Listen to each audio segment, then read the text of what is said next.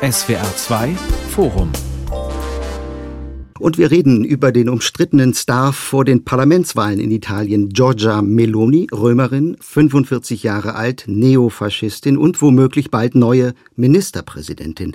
Am Sonntag wählt Italien ein neues Parlament und wenn sich die Umfragen bewahrheiten, wird ein Rechtsbündnis aus Populisten und Neofaschisten in Italien den Ton angeben.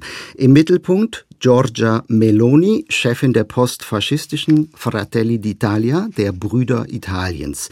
Vor Jahren noch Splitterpartei könnte sie stärkste politische Kraft werden und Meloni die erste Regierungschefin in Italien überhaupt. Was hieße das für ihr Land? Was hieße das für Europa? Darüber sprechen wir in diesem Forum. Giorgia Meloni Superstar wird Italien bald von Postfaschisten regiert.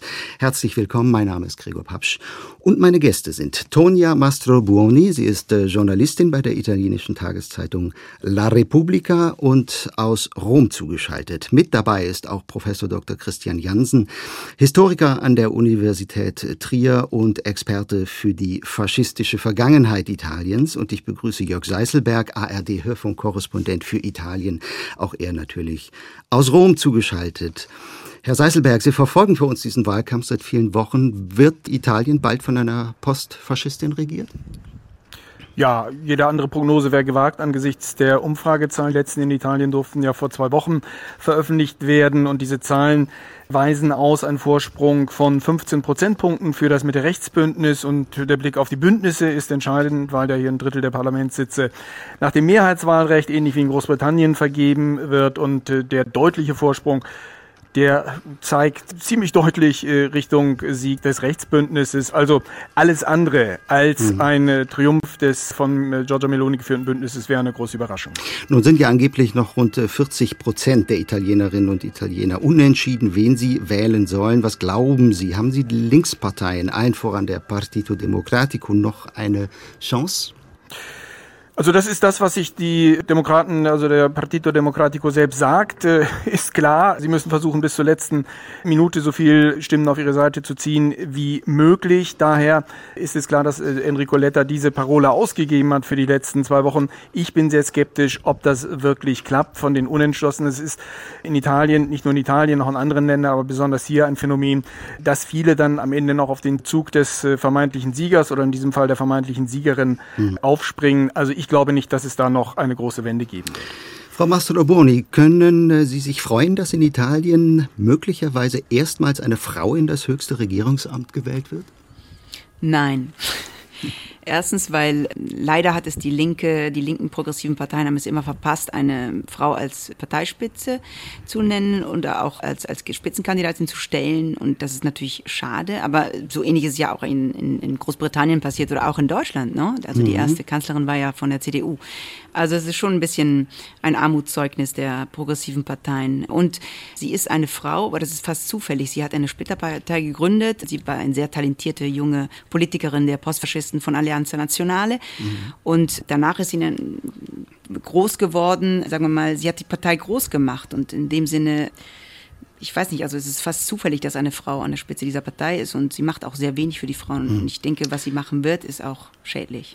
Jetzt äh, fragen wir in dieser Sendung, wird Italien bald von Postfaschisten regiert? Äh, wenn wir uns ein paar Jahre zurückerinnern, 2008 war bereits die äh, Alleanza Nazionale, also die neofaschistische Vorgängerpartei im Grunde genommen der Fratelli, in der Regierung Berlusconi, an der Regierung beteiligt. Ist die Situation vergleichbar? Ich glaube nicht. Erstens, weil die, die Kräfteverhältnisse sind ganz anders. Also sie hat auch ein ganz anderes Programm und dieses Programm lehnt ganz deutlich an das der polnischen PIS oder der ungarischen Fidesz. Mhm. Und das ist natürlich das Gefälligste an ihr. Und äh, früher war eben die mit der Rechtspartei war sehr mittig. Also Berlusconi war eben natürlich er war ein Ausnahmefall und er hat also Interessenkonflikt völlig äh, war außer Frage hier in Italien. Das war eine ein Notstand von anderen Gesichtspunkten. Aber was sie ideologisch mitbringt, ist ganz anders und äh, wie sie dann wahrscheinlich das Mitte-Rechts oder das Rechts-Mitte-Lager müsste man äh, sagen, glaube ich, regieren wird, ist, ist, ist ganz ist ganz anders. Das sind ganz andere Gewichtspunkte, Schwerpunkte. Mein dritter Gast, Christian Jansen, Historiker. Herr Jansen, was geht in Ihnen als Faschismusforscher vor, wenn Sie die Prognosen für Frau Meloni sehen? Naja, es ist natürlich einerseits sozusagen ein Treppenwitz der Geschichte, dass genau 100 Jahre nach Mussolini sozusagen sich etwas zu wiederholen scheint. Aber ich möchte gleich ganz klar sagen, dass ich da überhaupt keine Wiederholung sehe. Mal schon abgesehen davon, dass es jetzt eine Frau ist und damals ein Mann war. Das Programm unterscheidet sich schon auch sehr deutlich. Die Situation ist ganz anders als vor 100 Jahren. Italien ist ein anderes Land, hat natürlich auch inzwischen eine viel längere demokratische Tradition ist ja doch fest eingebunden in den Westen, in Westeuropa, Westeuropa, in die Europäische Union. Also das wird nicht sich wiederholen. Trotzdem ist es natürlich beunruhigend und ich kann Frau Mastroboni nur zustimmen würde aber auch sagen, es ist eben wirklich sehr, sehr viele Fehler gemacht worden auf der anderen Seite. Also die Partei mhm. von Meloni hat ja nur gut 20 Prozent. Es ist nicht so, dass sie einen überwältigenden Wahlsieg einfährt, aber durch die Gegebenheiten des Wahlsystems und entsprechende Einigkeit auf der rechten Seite und Uneinigkeit auf der anderen Seite ist es eben sehr wahrscheinlich, dass es einen überwältigenden Sieg geben wird mit paar 20 Prozent. Also Sie haben ganz kurz das Jahr 1922 angesprochen, muss ich vielleicht noch mal kurz sagen. Mussolinis sogenannter Marsch auf Rom, der Beginn der faschistischen Diktatur in Italien. Und deswegen macht auch die italienische Linke gerade viel Wind und äh, sagt, äh, der Faschismus kehrt 100 Jahre nach Mussolini zurück in einer, ja, wie immer man sagen soll, Post- oder Neo-Variante. Diese Gefahr, Herr Jansen, habe ich Sie verstanden, sehen Sie nicht. Es gibt natürlich problematische Tendenzen, die sehr stark damit zusammenhängen, dass in Italien der Faschismus eben leider sehr ungenügend aufgearbeitet worden ist. Also die Symbolik der Fratelli d'Italia äh, erinnert eben immer noch an die alten äh, Neofaschisten. Und es ist ja auch eine Abspaltung, die genau deswegen sich abgespalten hat, weil die Vorgängerpartei Allianza Nazionale der Meloni und einigen anderen zu gemäßigt war. Also von daher ist es schon eine klare Rechtspartei. Trotzdem Damals war eben eine bürgerkriegsähnliche Situation. Wir hatten eine sehr starke, auch sehr militante Linke in Italien und entsprechend auf der rechten Seite Schlägertrupps und viel Gewalt auf den Straßen. Das sind ja alles Dinge, die wir jetzt heute nicht sehen und es wird sicherlich ein normaler Regierungswechsel sein. Aber was danach kommt und was eben auch schon gesagt wurde, was hm. im Programm von Fratelli steht, das kann einem schon ein bisschen Sorgen machen. Hm. Blondes Gift, Herr Seiselberg, äh, titelt der Stern heute und nennt Meloni die gefährlichste Frau Europas. Reden wir über diesen umstrittenen Star dieses Wahlkampfs, hm. über äh, Giorgia äh, Meloni. Wer ist diese Frau? Warum hat sie solchen Erfolg? Also was man bei ihr auf jeden Fall sagen muss, wenn es ja um diese Definitionen geht, was ist sie nun? Man muss immer ganz klar vor Augen haben, dass sie eine Frau ist, die aus einer klar neofaschistischen Organisation kommt, groß geworden ist im, äh, MSI, einer Partei, die gegründet wurde noch von einem, der Minister war bei Mussolini. Und es ist halt nicht so, dass sie diese Wurzeln verleugnet, äh, jetzt sich davon distanziert, sondern im Gegenteil, wenn man ihre Biografie, die im vergangenen Jahr erschienen ist, liest, dann bekennt sie sich halt zu diesen Wurzeln. Und das ist auch der große Unterschied Jetzt zur äh, Partei Fratelli d'Italia von ihrem Vergleich zur Alleanza Nazionale, die wir schon kurz erwähnt haben. Da gab es einen Führer der Rechten, Gianfranco Fini, der sich klar und eindeutig vom Faschismus distanziert hat. Das ist so ein bisschen, ja, sag mal, hat er die Benchmark äh, gezogen, hat gesagt, der Faschismus war das absolute Übel. Und diesen Satz versuchen wir Journalisten seit Jahren aus Frau Meloni herauszukriegen und sie weigert sich, ihn zu sagen. Sie verurteilt einige Verbrechen, sie sagt, sie verurteilt den Nationalsozialismus.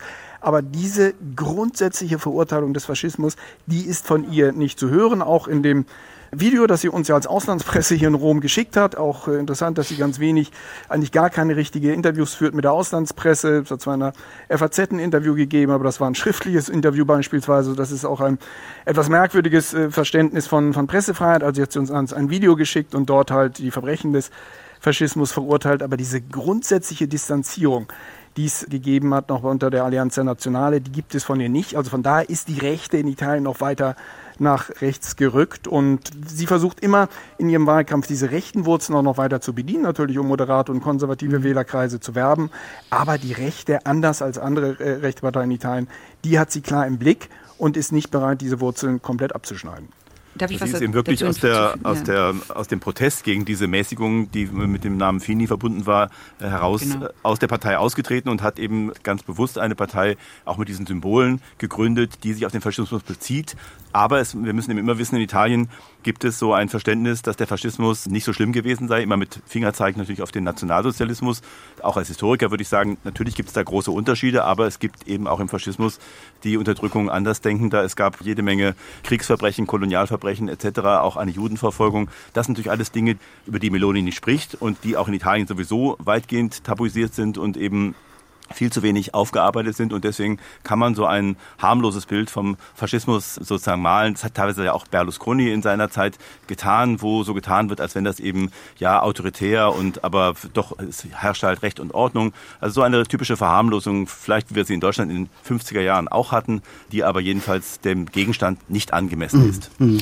Ähm, ich wollte noch hinzufügen, sie war sehr, äh, wie soll ich sagen, beleidigt darüber, dass äh, Lars Klingbeil sie beim letzten Besuch am, am Montag von, von Ricoletta in Berlin sie als postfaschistisch äh, bezeichnet. Das ist völlig lächerlich, weil im Grunde genommen ihr Vokabular kommt wirklich nicht aus dem Postfaschismus, sondern aus dem Neofaschismus. Wenn man bedenkt, sie benutzt das Wort Genderideologie. Ne? Das ist ein typischer Begriff, den die ganze neue Rechte benutzt, um eben gegen LGBTQI-Community zu wüten töten, um ganz konkret auch Regierungsprogramme gegen die, die Community äh, zu, zu bestimmen. Natürlich, sie, sie sagte, der, der Faschismus, das ist völlig zu verurteilen, dass der Faschismus äh, die Juden verfolgt hat, aber sie spricht von Globalismus von internationalen Wuchern, Wucherern. Sie hat schon oft gegen Soros äh, gewütet. Also äh, sie benutzt im Grunde genommen genau dasselbe antisemitische Vokabular, das Viktor Orban jahrelang in Ungarn benutzt hat. Ja. Mhm. Und auch diese mhm. Sache mit Europa, der Spaß ist vorbei. Das ist ein Slogan, den hatte ja. Äh, auch Salvini vor Jahren benutzt. Und also, ähm, was Sie eben auch sagten, finde ich völlig richtig. Ich meine, das, das schreibe ich auch oft äh, auf Republika. Es gibt eben keine rote Linien in Italien und dieselben roten Linien, die Angela Merkel zum Beispiel und die ganze deutsche demokratische Parteilandschaft immer zur AfD ne, ge gezogen hat. Also diese roten Linien, die finde ich sehr richtig. Die haben auch dazu geführt, dass im Grunde genommen die AfD, sagen wir mal, bundesweit zumindest kein erschreckendes Phänomen sind. Man muss sich natürlich immer wieder fragen, ja, natürlich Ostdeutschland, da, da sind sie Volkspartei, aber das ist ja ein anderes Problem.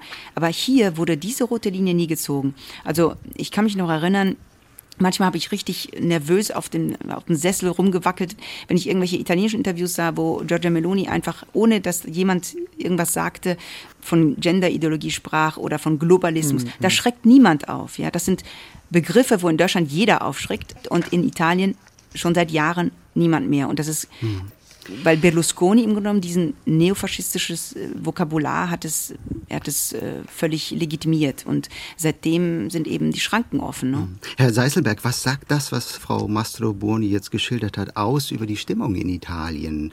Also auch was die faschistische Vergangenheit angeht. Also wenn man sieht, das Emblem der Fratelli, der Partei, ist die lodernde Flamme in italienischen Nationalfarben. Das ist seit Jahrzehnten das Kennzeichen der Postfaschisten. Und den Satz, den Sie, Herr Seiselberg, aus Frau Frau äh, Meloni nicht herausbekommen. Also diese Distanzierung umgeht sie ja immer, indem sie sagt, der Faschismus ist äh, vor Jahrzehnten schon an die Geschichte übergeben worden. Er sei Vergangenheit, mehr sagt sie nicht. Aber man hat ja eben den Eindruck, den Italienerinnen und Italienern reicht das. Denen ist das auch nicht so wichtig. Jedenfalls schrillen da keine Alarmglocken. Was ist daraus zu schließen?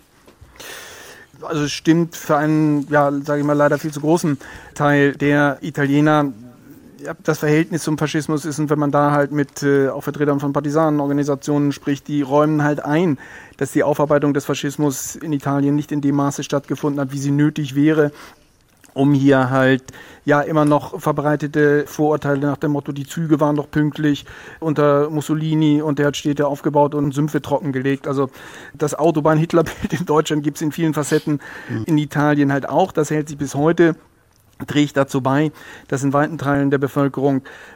Es halt nicht diese grundsätzliche Distanzierung gibt, nicht diese grundsätzliche Verurteilung des Faschismus gibt, was ja letztendlich der Grund auch dafür ist, warum es ja in der Nachkriegsgeschichte Italiens immer für die neofaschistische Partei, für den MSI, Prozentzahlen von fünf Prozent, teilweise ging es bei Europawahlen an acht, neun, zehn äh, Prozent dran. Also da gibt es einen, einen Bodensatz an wirklich stabilem rechten, rechten Wählerpotenzial, das sie jetzt abrufen. Das finde ich das Interessante an ihrer Wahlstrategie. Ich habe sie auf mehreren Kundgebungen beobachtet. Was Frau Mastroborni sagt, das, das stimmt. Es gibt viele Passagen, die sind wirklich rechtsextrem mit Parolen, wenn sie über, über Ausländer, über äh, Migranten redet. Das ist, ist wirklich eher in Deutschland würde man das eher bei Höcke verorten als bei anderen in der, in der AfD. Und dann hat sie auch wieder andere Passagen drin, wo sie ganz gezielt halt versucht, moderate, konservative, äh, bürgerliche mhm. Wählerschichten anzusprechen. Das ist so ein hybrider mhm. Wahlkampf. Mhm. Einerseits die traditionellen Rechten an anzusprechen, plus versuchen, neue, moderne bürgerliche Wähler zu gewinnen. Und insgesamt macht das dann am Ende offensichtlich nach den Umfragen fast 25 Prozent. Wofür steht sie denn inhaltlich jetzt eigentlich, Frau Mastroboni? Ähm, ich will mal dieses bekannte, mittlerweile bekannte Zitat bringen. Ich bin Georgia, ich bin eine Frau, ich bin eine Mutter, ich bin Italienerin, ich bin Christin, sagt sie und gewinnt damit offenbar die Herzen vieler Italienerinnen und Italiener mit einer Kampfansage, wie soll man sagen, gewissermaßen auch an den Zeitgeist. Io sono Giorgia heißt auch ihre Autobiografie vor drei Jahren erschienen. Wo punktet sie mit solchen Parolen?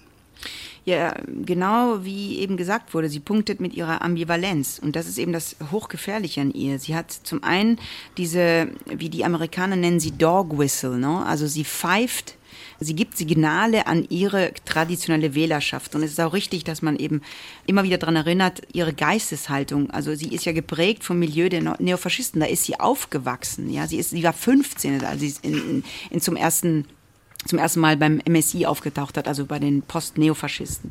Und dieses, ähm, ich bin eine Frau, ich bin eine Mutter, ich bin eine Christin, also ich bin eine Frau, da, damit kann ich überhaupt nichts anfangen, ja. Mhm. Weil jemand, der sagt zum Beispiel, ich will keine Quoten, weil ich bin kein Panda-Bär, oder der sagt zum Beispiel, sie war auch sehr ambivalent mit über Abtreibung. Das ist ja hier wirklich ein, also die Italienerinnen sind sehr stolz, weil, weil dieses Abtreibungsgesetz wurde mit einem Referendum in den 70er Jahren durchgesetzt und es ist eben etwas, was die Feministinnen als eine der, der größten Eroberungen äh, in einem Kathol so katholischen Land ne, äh, betrachten. So, und sie sagt, sie ist ganz raffiniert. Sie sagt nicht, ich will das Gesetz nicht verändern. Ich möchte mehr Rechte einführen für Frauen, die nicht abtreiben wollen. Und das ist natürlich völliger Schwachsinn, weil die Frauen in Italien haben schon, die, die nicht abtreiben wollen, haben schon genug Rechte. sie können einfach entscheiden, das Kind zur Welt zu bringen. Sie haben auch Hilfen und in den Beratungsstellen sind sehr oft Katholiken, die äh, alles tun, um sie äh, davon abzuraten, abzutreiben. Also, und vor allen Dingen, das Schlimmste ist, 60 Prozent der Frauenärzte in Italien verweigern inzwischen eine Abtreibung. Mhm. Also wir haben eher umgekehrt das Problem. Es gibt eine Gewissensfrage in Italien.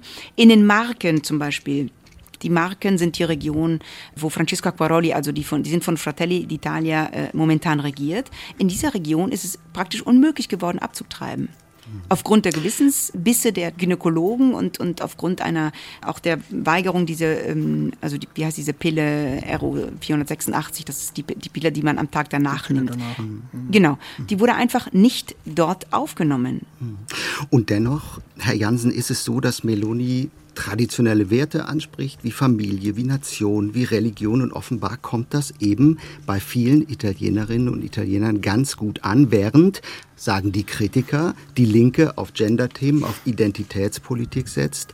Also da trifft sie ja offenbar einen, einen Nerv in der Bevölkerung, oder? Ja, ich glaube, wir müssen da auch noch auf ein paar andere Punkte kommen, die wichtig sind, um zu erklären, warum sie so erfolgreich ist. Also erstmal glaube ich, man muss zwischen Stadt und Land unterscheiden. Ist natürlich ganz klar eher ein Phänomen des provinziellen Italien, wo diese, äh, wo diese Parolen sehr gut ankommen. Natürlich auch in den Städten, aber ähm, Italien ist eben nach wie vor doch auch ein Land, was, wo die meisten Leute irgendwie in kleinen Städten und äh, auf dem Land leben und sich eben oft auch äh, alleingelassen fühlen. Und ich denke, das ist auch der, der andere Punkt. Italien hat seit 20 Jahren oder wahrscheinlich, wahrscheinlich sogar noch länger so unter dieser ganzen neoliberalen Sparpolitik äh, ge gelitten, die sozusagen durch diese Haushaltsvorgaben begründet war und die sicherlich auch teilweise zu vernünftigen Reformen geführt hat. Aber trotzdem gibt es natürlich viele Leute, die das Gefühl haben, dass sie alleingelassen werden. Und dann ist jetzt, hat sich eben innerhalb der letzten 20 Jahre innerhalb des rechten Lagers, es gibt in Italien kaum Wählerwechsel zwischen dem äh, Mitte-Links- und Mitte-Rechts-Lager, aber innerhalb des rechten Lagers hat sich eben von Berlusconi über dann vor zehn Jahren die Lega nun das Schwergewicht zu der extremsten Partei, zu den Fratelli, verschoben. Und das zeigt meines Erachtens diese ansteigende Frustration, dass die Leute das Gefühl haben, sie müssen sozusagen etwas möglichst Radikales wählen, damit sich endlich etwas ändert und das Gefühl haben, es ist immer wieder dasselbe, was ihnen präsentiert wird. Und ein Stück weit, muss ich sagen, hat eben auch die andere Seite, das Mitte-Links-Lager, dazu beigetragen, indem sie immer wieder auch dieselben Politiker präsentieren und eben es nicht geschafft haben, mal eine Frau aufzustellen oder mal jemand, der wirklich äh, deutlich unter 50 ist oder sowas. Also das sind alles Dinge, die, glaube ich, auch hinzukommen, neben diesen ideologischen und diesen Gender-Fragen, die, diese sozialen, also die soziale Frage ist meines Erachtens völlig vernachlässigt worden von den äh, Mitte-Links-Parteien und da ist eben, hat sich eben sehr viel angestaut und dann können natürlich die Rechten so tun, als wenn sie die Kümmerer seien und kriegen zumindest einen Vertrauensvorschuss. Ob das dann lange gut geht bei den Wählern ist eine andere Frage, aber zumindest, zumindest reicht es mal jetzt für einen Wahlsieg. Apropos sozial. ein Thema, das völlig vernachlässigt wurde von den Parteien, außer von einer Partei, der Cinque Stelle, war ja das Thema der Reddito di Cittadinanza, dieses Bürgergeld, wo vor allen Dingen in Süditalien viele, viele junge Leute von profitiert haben. So, und dieses Thema ist in den Köpfen der Leuten sehr präsent. Das heißt, die Cinque Stelle-Bewegung, die Fünf-Sterne-Bewegung, die ist momentan ganz groß. Ähm, also in den, in den Umfragen könnte sie sogar, sie wird bestimmt äh, stärker als die Lega. Und manche Umfragen sagen, sie könnte Kopf, Kopf an Kopf mit PD, also mit dem Partido Democratico sein. Das heißt, dieses Thema der, was im Grunde genommen keiner im Visier mehr hatte, ne, das, ähm, das war das Wahlthema der, der Fünf-Sterne-Bewegung. Das ist in den Köpfen der Leuten immer noch ein sehr, sehr wichtiges Thema. Das wird auch der große Unterschied machen, glaube ich, zwischen dem, was die Fünf-Sterne-Bewegung im Süden an Wählerschaft erobern wird oder im Norden. Und ähm, ich denke, das ist auch ein typisches Beispiel dafür, wie wie sehr der Partito Democratico diese Wahlen oder diese Wählerschaft einfach nicht mehr versteht. Mhm. Weil diese Wählerschaft, die die Fünf-Sterne-Bewegung wählt, ist eine linke Wählerschaft. Und die fühlt sich einfach betrogen.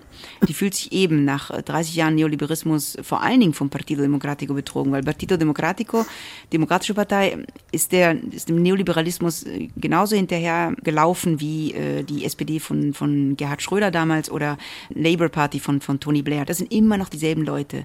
Enrico Letta ist ein fantastischer Politiker, bla bla bla, ein fantastischer Professor, aber er war ein ehemaliges junges Talent von dieser Generation, der 90er Jahre, ja. Und er ist immer noch da. Und die anderen sind auch immer noch da. Pierluigi Bersani, also ich meine. Selbst D'Alema, selbst D'Alema ist immer noch da. ja, genau, der ist, äh, kommt, geht ja, ja, Berlusconi natürlich auch, ja Zwischenzeit, ja.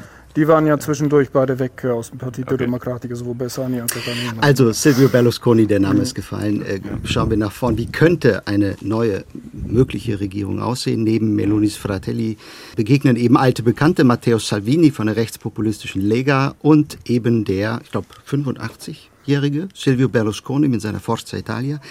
Wie einig sind sich die drei? Es hat ja zuletzt äh, offenbar rumort. Äh, Meloni hat sich zur europäischen Integration und irgendwie auch dem Euro bekannt. Äh, sie verurteilt Putins Krieg in der Ukraine, unterstützt die Sanktionen. Sie zeigt ein Herz für Migranten. Sie sagt, wir versprechen nichts, was wir nicht halten können. Äh, das klingt gar nicht so radikal, sondern fast schon merkelhaft. Äh, nach einer Realpolitikerin. Alles nur Bluff, äh, Herr Seiselberg, oder? Ja, das ist jetzt äh, doch eine äh, sehr rosarote Zeichnung, finde ich, der Politikerin äh, Giorgia äh, Meloni. Also sie hat eine, äh, macht eine beinharte äh, Politik, schlägt sie vor gegen Migranten mit einer Seeblockade gegen äh, Tunesien und äh, gegen Libyen. Sie schlägt vor, sie sagt, glaube ich, ich verstehe, sie sagt, glaube ich, Entschuldigung, wenn ich so unterbrechen darf, ich verstehe das ja. Leid der Migranten, die sollen doch besser zu Hause bleiben. Ja, okay. okay. Also. Das ist jetzt gerade besonders herzliche Haltung Migranten Eben. gegenüber ist, äh, glaube ich. Nein, ein, andere, ein anderes Beispiel, äh, das sie auch auf äh, äh Wahlveranstaltungen immer verwendet, ist ihr Vorschlag, dass äh, äh, Ausländer, die in Italien Geschäfte eröffnen, künftig einen Vorschuss an Finanzämter zahlen müssen, weil, das sagt sie auch in ihren äh, Reden wirklich so brachial, die halt potenzielle Steuerhinterzieher sind, im Gegensatz zu den ehrlichen italienischen äh, Kleinunternehmern. Und da gibt es halt, gibt es halt viele Beispiele, die in diese Richtung gehen.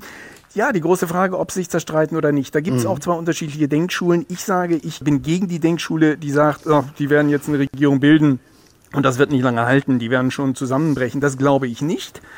Meine Erfahrung sagt mir, dass die Rechte an sich in Sachen Macht und Machterhalt immer gut ist, dass sie sich irgendwie zusammenraufen werden.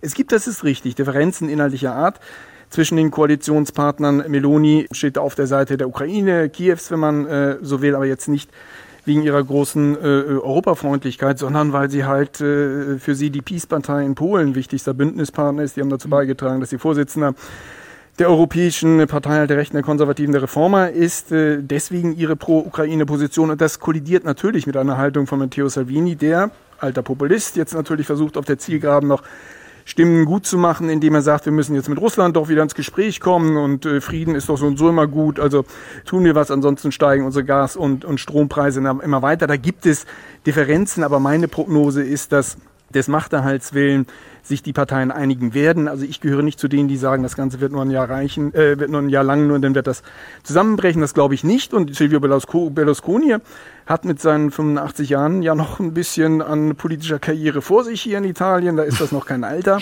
Und er strebt an das Amt des Senatspräsidenten und wäre damit immerhin, Achtung, zweithöchster Mann im Staate. Und mhm. äh, das ist auch etwas, ja, was, äh, was man schon mit äh, ein bisschen Sorge sehen kann. Sie hören das SWR2-Forum. Wird Italien bald von äh, Postfaschisten regiert? Ist unser Thema. Es diskutieren äh, der ARD-Hörfunkkorrespondent in Rom, Jörg Seiselberg, äh, die Journalistin Tonia Mastrobuoni und der Historiker Christian Jansen. Eineinhalb Jahre hat Mario Draghi Italien wieder zu mehr Stabilität verholfen, auch dank seines Ansehens in Europa. Aus Brüssel fließen Milliarden an Hilfsgeldern nach Rom.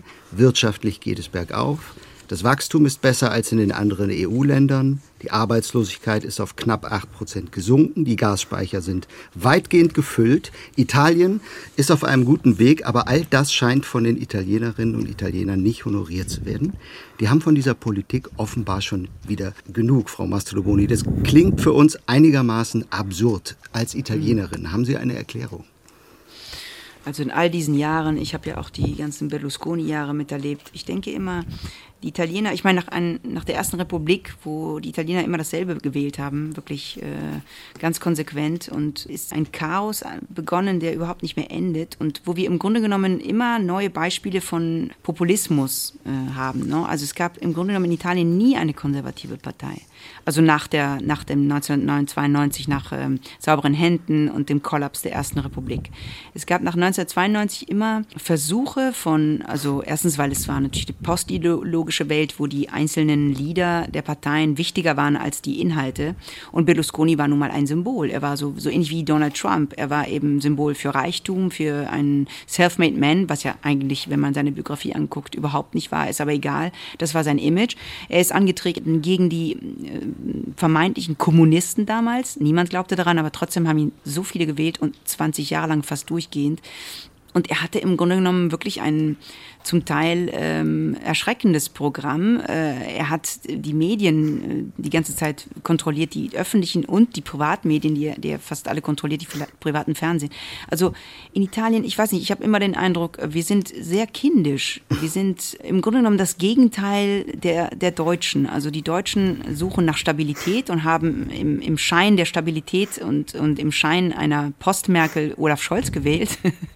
Und jetzt wollen sie schon wieder was Neues Neues. Und das, ich meine, das ist natürlich auch sehr, sehr gefährlich immer fürs Land, ne? weil, weil jedes Mal, wenn eine neue Regierung sind, sind neue Gesetze und ein ausländischer Unternehmen, der in Italien investiert will, der weiß immer, ja, ne, eine Regierung dauert anderthalb Jahre und danach kommen wieder neue Gesetze und neue Regeln.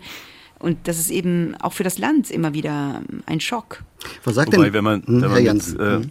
wenn man guckt, kann man doch sagen, es gibt eigentlich immer relativ lange Phasen, wo das eine oder das andere Lager an der Regierung wäre. So würde ich es nicht ganz so extrem sehen. Aber ich war auch ganz überrascht, als ich mich vorbereitet habe, äh, wie gut die Wirtschaftsdaten von Italien sind. Und äh, das kann vielleicht Herr Seiselberg uns noch genauer beantworten. Mein Eindruck, was ich aber nur von außen aus Gesprächen und so weiter weiß, es kommt doch eben wenig dabei davon bei den Leuten an. Also diese mhm. Reddito, Reddito Civile, also diese, dieser kleine, dieses Grundlohn, ja. was die Cinque Stelle eingeführt haben, das war sozusagen mal ein äh, etwas, wo äh, Geld ankam, vor allem im Süden bei den Armen.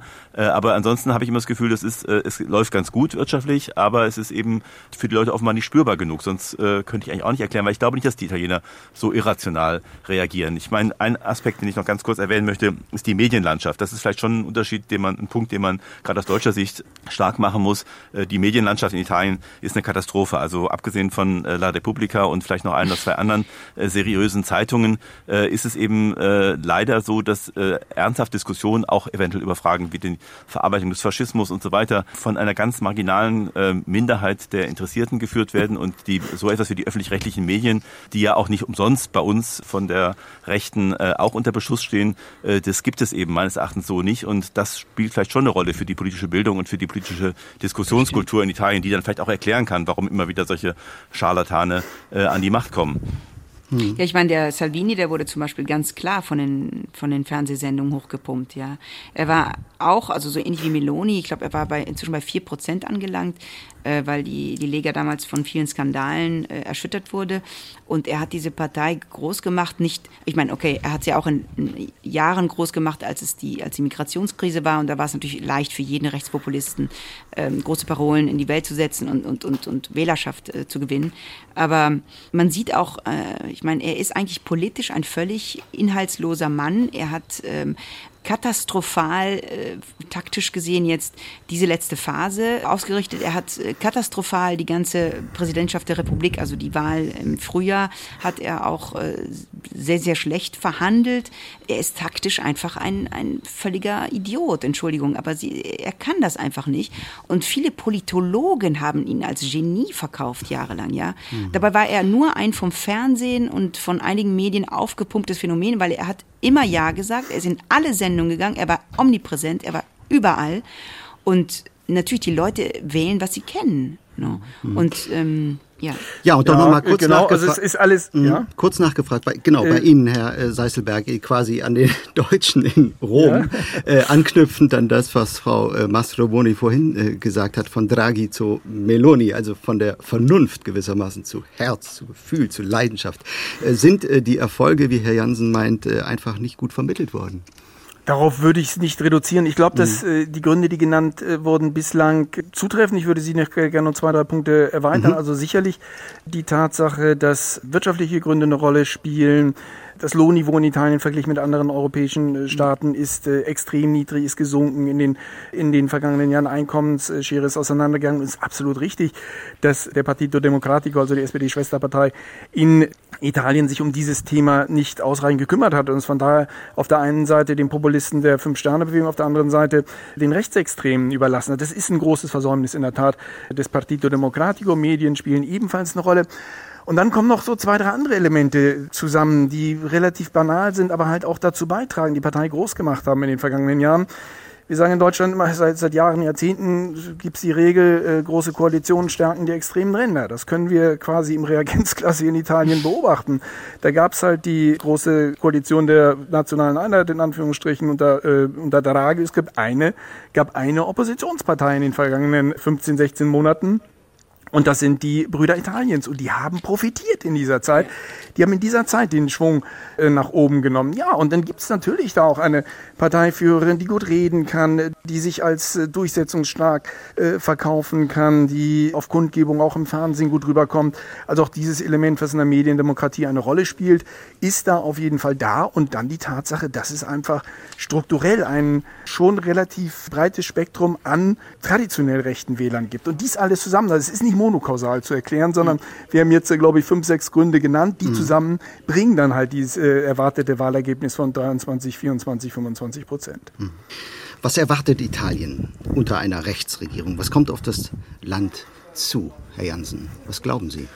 Ja, ich meine, es wurde schon ein paar Mal jetzt auf die mhm. Beispiele Polen, äh, Ungarn verwiesen. Ähm, Schweden kann man auch noch nennen. Also diese Länder, wo überall, ähm, also jetzt Schweden und ähm, Italien sind jetzt zwei Länder, wo sozusagen die früher mal bestehende äh, Sperre gegen die extreme Rechte sozusagen aufgehoben worden ist äh, aus von den gemäßigten rechten Parteien, um sozusagen eine äh, Machtperspektive äh, zu haben. Und es ist eben zu befürchten, dass damit eben diese Fragen christliche Werte, Ausländerfeindlichkeit, Abschottung des Landes, der sogenannte Sovranismo, wie das in Italien heißt, ähm, also sozusagen eben Italia prima, also Italien zuerst, dass solche Diskussionen innerhalb von Europa sicherlich sehr schwieriger werden, werden, indem es darum geht, Kompromisse zu finden, dass man ein Land mehr hat, was sozusagen nur seine eigenen Interessen im Blick hat. Und ich denke, dass das äh, zunächst mal äh, aus europäischer Perspektive eine Konsequenz ist, die man relativ leicht vorhersagen kann. Was innenpolitisch genau äh, passieren wird, das äh, Klima äh, wird sicherlich auch stärker in diese Richtung des christlich-konservativen kippen. Andererseits gibt es in Italien eine starke Zivilgesellschaft. Das war auch unter Berlusconi, damals mit den Girotonde gab es dann auch Gegenbewegungen. Also das könnte man hoffen, dass es auch wieder anders als jetzt vielleicht in Ungarn oder in Polen doch äh, auch sehr starke Gegenbewegungen geben wird. Aber das ist natürlich nicht meine Aufgabe als Historiker, das mhm, vorauszusagen. Aber das wären die Dinge, die ich mir vielleicht äh, vorstellen könnte. Mhm, Frau Mastro Die Frauen gehen mhm. ja schon, genau, die mhm. Frauen gehen ja schon auf die Straße. Also Eine Kollegin von mir, äh, die ist gestern verknüppelt worden in, in Palermo. Da waren Frauen auf die Straße gegangen und haben eben gegen Meloni demonstriert und die Polizei ist ziemlich hart äh, angegangen, hat sie ziemlich hart angegangen. Übrigens ist sie heute in Rom für ihre letzte Veranstaltung, Giorgia Meloni, also in mhm. ihrer Stadt. Ähm, da bin ich auch gespannt, was, was da von der Bühne kommt, weil was auch paradox ist, ähm, ich hätte gedacht, sie ist, ähm, sie würde immer moderater werden, ne? also je, je mehr sich der Sonntag nähert der Wahl. Aber es ist umgekehrt gewesen. Also sie hat ihre Töne in den letzten Tagen immer mehr verschärft. Gestern hat sie zum Beispiel ganz klar gesagt, sie hofft, dass Vox in Spanien, diese neofrankistische Partei, so ähnlich wie ein Erfolg wie, wie sie haben wird. Sie hat schon wieder von der Bühne gebrüllt vor ein paar Tagen, äh, der Spaß ist vorbei für Europa. Mhm. Da bin ich also gespannt, was sie heute sagen wird. Ja, lassen Sie uns über Europa kurz noch sprechen, Herr Seiselberg. Welche Folgen könnte ein Rechtsruck in Italien für Europa halten? Italien 60 Millionen Einwohner, drittgrößte Volkswirtschaft in der EU. Nicht irgendein Land, also alles, was dort geschieht, hat Auswirkungen auf das Gesamtkonzept Konstrukt. Melonis Europapolitik. Sie will raus aus dem Euro, das hat sie eigentlich in der Vergangenheit mehrfach gesagt, auch wenn sie es jetzt relativiert. Sie hasst die EU, die Bürokraten in Brüssel. Was hat Europa zu erwarten? nichts Gutes. Was ich auch ganz klar sagen möchte, also dass ich jetzt nicht erwarte, dass äh, Italien in den Faschismus äh, äh abrutscht. Äh, dazu gibt es in der Tat unter anderem eine zu starke Zivilgesellschaft, andere Argumente auch noch, die dagegen sprechen. Für Europa bedeutet es äh, keine weitere, äh, nicht also jetzt eine weitere äh, Rechtsregierung Nummer drei, vier oder fünf, sondern wir reden hier wirklich über einen Gründungsstaat der Europäischen Union. Das ist eine große Herausforderung, weil ihre äh, außen- und europapolitische Positionierung klar ist. Sie sagt, ich sehe mich näher an Ungarn, ich sehe mich näher an Polen und die führende Achse Deutschland, äh, Frankreich in der Tat äh, okkupiert in Anführungsstrichen Europa, da müssen wir uns äh, gegen wehren. Und äh, ich verspreche euch Italiener, und diese, diese Ansage, diese Ankündigung nehme ich ernst, dass sie in Europa zuerst auf italienische nationale Interessen pochen wird. Also da werden wir eine riesengroße Herausforderung erleben in nächster Zeit mit einer von Giorgio Meloni geführten Regierung. Da brechen für Europa andere Zeiten an. Sie will einen gesunden Patriotismus, sagt sie, und ein Europa der Vaterländer, Frau Mastrobuoni. Ja, ich denke auch, das wird äh, sehr gefährlich, weil wir haben ja schon gesehen, was es bedeutet, äh, wenn ein institutioneller Konflikt ausbricht zwischen eben Europa, also der, den Gerichtshof, äh, die Kommission, dem Rat und zum Beispiel den polnischen Institutionen. Das ist ja jetzt ganz, ganz schlimm geworden, ne? wegen man weiß nicht, wie, es weitergehen soll, nachdem ein, ein eine Verfassungsgericht in Polen entschieden hat, dass das polnische äh, Gesetz höher ist als das europäische Gesetz und natürlich das, der Europäische Gerichtshof sagen muss, das ist nicht so, weil das in Verträgen steht das ganz anders. Ja, was, was wird Giorgia Meloni in Italien wagen? Weil ich meine, sie hat auch gesagt, äh, wir brauchen Europa mit weniger Zentralismus und mehr Subsidiarität. Was soll das heißen? Was will sie autonomer haben in Italien? Ich meine, momentan eben ist das Gleichgewicht sehr gut und vor allen Dingen Europa hat in den letzten Jahren gezeigt, dass es sehr großzügig sein kann, vor allem Italien gegenüber. Wir haben die größte Quote vom Wiederaufbaufonds bekommen, vom berühmten Recovery Fund. Und da ist auch die Frage, ich glaube, da wird sie weniger Raum haben für große Sprünge, weil äh, natürlich sie kann nicht riskieren, dass wir dieses Geld verlieren, court. Das heißt, ich glaube, da wird sie vorsichtiger sein, das hat sie auch schon gesagt. Aber immerhin, sie hat gesagt, sie will auch Prioritäten anders setzen. Sie meint, der Wiederaufbaufonds ist zu ökologisch ausgerichtet. Ich meine, das war doch genau der Sinn des Ausbaufonds. Also abgesehen davon, dass man die Wirtschaft wieder ankurbeln sollte, aber es ging auch darum, Europa ökologischer auszurichten. Und das will sie in Frage stellen. Mhm. Herr Seiselberg, wollen wir noch kurz, wir haben noch äh, drei Minuten noch über das äh, deutsch-italienische Verhältnis vielleicht kurz sprechen. Ich meine, spätestens seit der Finanzkrise gilt Deutschland vielen Italienerinnen und Italienern als so der Zuchtmeister in Europa. Äh, was hieße eine Regierung unter Meloni für das Verhältnis also ich denke, es wird ein schwieriges Verhältnis werden. Da muss man einfach auf Seite 47 ihrer Biografie einfach mal nachschauen. Da schreibt sie ausdrücklich, sie habe eine Aversion gegen Deutschland. Mhm. Und sowas haben wir, glaube ich, auch noch nicht gehabt, dass ein Regierungschef eines großen europäischen Landes das klar erklärt hat. Äh, Deutschland ist für sie auch geeignet, um sage ich mal, mit dem Finger zu zeigen, das sind diejenigen, die uns bestimmen wollen und dadurch so ein bisschen auch innenpolitisch, populistisch zu, zu äh, mobilisieren. Also äh, die antieuropäischen Töne, die man von Meloni hören kann, sind häufig auch antideutsche Töne. Also das Verhältnis wird nicht einfacher. Mhm. Ich glaube auch, dass es ähm, sicherlich erneut, wie es ja auch schon unter Berlusconi eine Methode sein wird, äh, antideutsche Ressentiments, die es in Italien ja gibt, auch aus guten Gründen natürlich, historischen Gründen, die wieder zu mobilisieren. Also das hatten wir schon mal. Und äh, andererseits ähm, muss ich eben auch äh, sagen, dass aus deutscher Sicht gesehen äh, die deutsche Politik äh, sich gegenüber Italien in den letzten 20 Jahren meistens ziemlich ungeschickt verhalten hat und genau dann, wenn die äh, Parteien in der Regierung waren, mit denen man eigentlich gut kooperieren konnte, äh, den Zuchtmeister gespielt hat oder gemacht hat und äh, Merkel die Hausaufgaben den italienischen Politikern ins Buch geschrieben hat und dann, wenn halt die Rechte dran war, hat man sozusagen äh, nachgeben müssen, hat sich erpressen lassen. Und äh, deswegen glaube ich, man muss wirklich lernen und in Ansätzen tut die EU das ja auch und äh, die deutsche Regierung äh, in diesen Fragen ähm, strenger zu sein und äh, auch zu versuchen, äh, dagegen zu halten. Die Frage ist halt, ob das bei einem so großen Land wie Italien möglich ist, weil, wie Sie schon sagten, äh, das ist ja nicht einfach irgendein Player in Europa, sondern es ist eben eines der äh, größten Länder und ein Gründungsland der EU. Und das deutsch-italienische Verhältnis wird bestimmt schwieriger werden und das ist, muss man kein Prophet sein, um das vorauszusagen. So, wir müssen ans langsam zum Schluss der Sendung kommen. Schlussfrage in die Runde. Frau Mastro Boni, fange, ich fange vielleicht bei Ihnen an. Kein anderes Land in Europa hat dermaßen viele Regierungen. Kommen und gehen sehen wie Italien. Jetzt sagen viele, sollte es Giorgia Meloni in die Regierung schaffen, könnte dies das Land nicht nur für den Moment, sondern dauerhaft verändern. Glauben Sie daran? Also dauerhaft in Richtung einer illiberalen Demokratie. Wie wahrscheinlich ist das in Ihren Augen?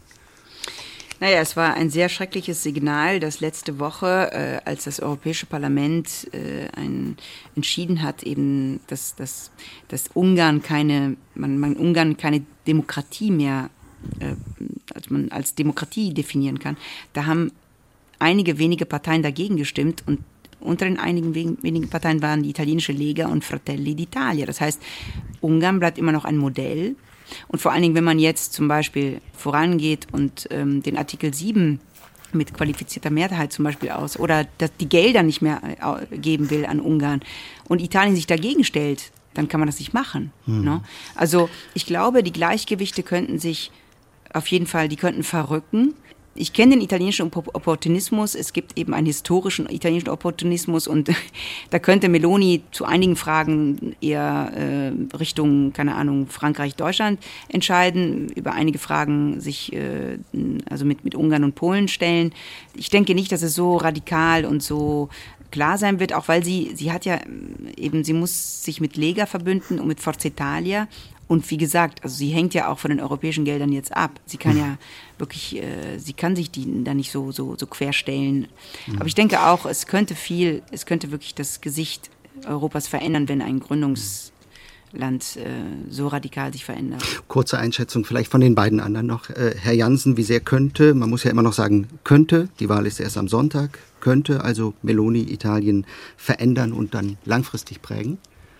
Ich hoffe auch noch, dass es nicht ein ganz so überwältigender Wahlsieg wird, wie es jetzt aussieht, weil man ja doch viele Dinge an dem Wahlsystem nicht äh, einschätzen kann. Die ganzen hm. äh, Direktmandate, ob da vielleicht doch einzelne Leute, mit denen man nicht rechnet, aufgrund guter Bindung an ihren Wahlkreis, äh, guter Arbeit dort, sich vielleicht durchsetzen können. Also ich hoffe mal erst, dass es ein zumindest ein knappes Ergebnis wird und ähm, dann, wie gesagt, rechne ich doch auf die italienische Zivilgesellschaft, auch die dann vielleicht doch auch die Einsicht der Opposition, die jetzt ähm, einmal mehr lernt, dass äh, die Uneinigkeit sich nicht auszahlt, äh, dass sie dann äh, vielleicht doch schaffen, äh, gemeinsam Gegengewicht zu bilden und dass das Pendel dann auch wieder umschlägt, wie es mhm. in Italien eigentlich in den letzten Jahren öfter der Fall gewesen ist. Einmal Zustimmung und einmal Widerspruch von meiner Seite. Zustimmung oder Widerspruch dahingehend, dass ich schon glaube, dass es ein deutliches Wahlergebnis werden, werden wird, mhm. dass Italien dann äh, europafeindlicher werden wird, äh, ausländerfeindlicher, dass es weniger Bürgerrechte geben wird, für Frauen schwieriger werden wird. Aber ich setze auch auf die italienische Bürgergesellschaft, auf die italienische Zivilgesellschaft, die dann, denke ich, ein Hoffnungsschimmer ist und äh, dazu beitragen wird, dass äh, vielleicht eher später als früher, aber irgendwann dann doch das Pendel auch wieder in die andere Richtung schlägt. Sagt Jörg Seiselberger, ARD-Hörfunk-Korrespondent für Italien in Rom. Giorgia Meloni, Superstar, wird Italien bald von Postfaschisten regiert. Das war das Thema heute im SWR 2 Forum und es haben außerdem gesprochen die Journalistin Tonia Mastrobuoni von der italienischen Tageszeitung La Repubblica und der Historiker Christian Jansen von der Universität Trier. Herzlichen Dank an Sie alle und Ihnen allen fürs Zuhören. Auf swr2.de-forum und überall, wo es Podcasts gibt, können Sie diese Sendung natürlich jederzeit nachhören. Abonnieren Sie unseren Podcast, das SWR2 Forum. Wir freuen uns. Mein Name ist Gregor Papsch. Einen schönen Abend.